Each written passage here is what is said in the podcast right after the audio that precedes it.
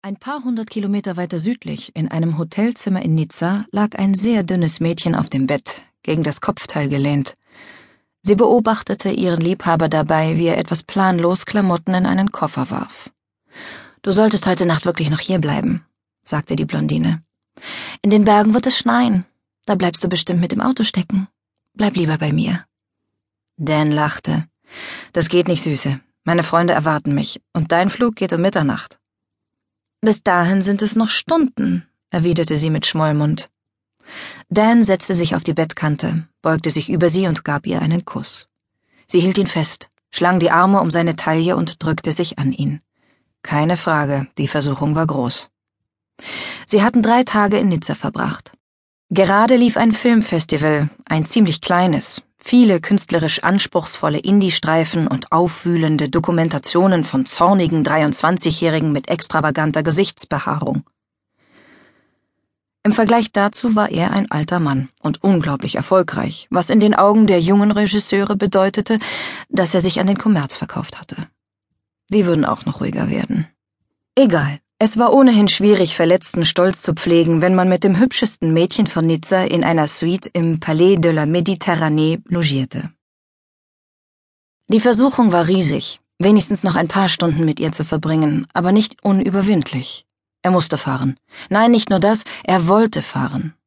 Dass Jens E-Mail, die erste seit Monaten, seine Neugier geweckt hatte, war eine gelinde Untertreibung. Jennifer Donlevy, die Frau, bei der er abgeblitzt war. Die Frau, die er. Wie lange hatte er sie nicht gesehen? Sechzehn Jahre. Und jetzt wollte sie ihn sehen, hatte ihn ins Haus nach Frankreich eingeladen. Okay, die anderen natürlich auch. Das Haus stand zum Verkauf, schrieb sie, und vielleicht wollten sie alle es ja noch ein letztes Mal sehen. Falls man ihm jemals ein Angebot gemacht hätte, das er nicht ablehnen konnte, dann war es dieses die Chance, in das Haus zurückzukehren, wo seine Karriere begonnen hatte. Aber vor allem ging es ihm um Jen. Sie war vollkommen abgetaucht. Kein Facebook-Profil, kein Twitter-Account, kein einziger Treffer bei Google.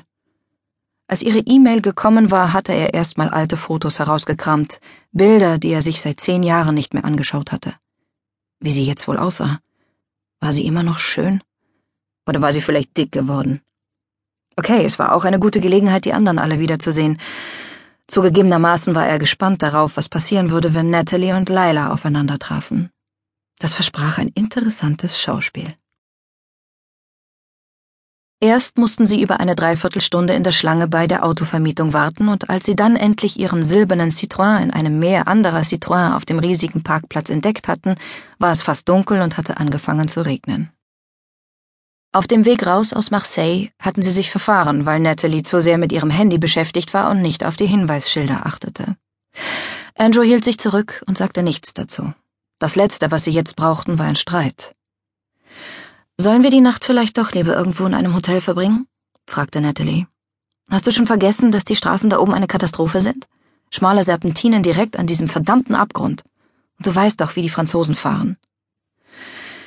Wird schon gut gehen, Ned, ich fahre langsam. Wir haben es ja nicht eilig.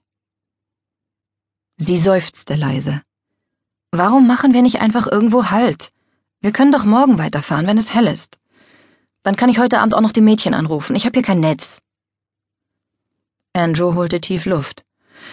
Jen erwartet uns, Ned, sagte er und lächelte seiner Frau schmallippig zu.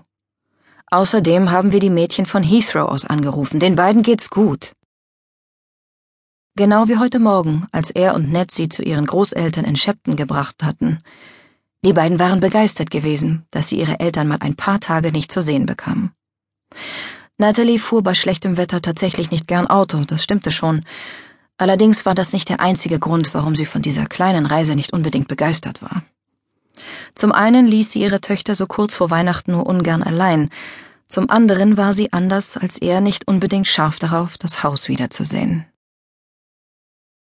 Bis sie bereit gewesen war, sich nochmal mit Dan in einem Zimmer aufzuhalten, hatte es einige Überredungskunst gekostet.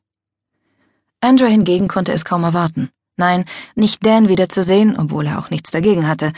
Anders als seine Frau war er nicht nachtragend. Für Andrew ging es nur um Jen.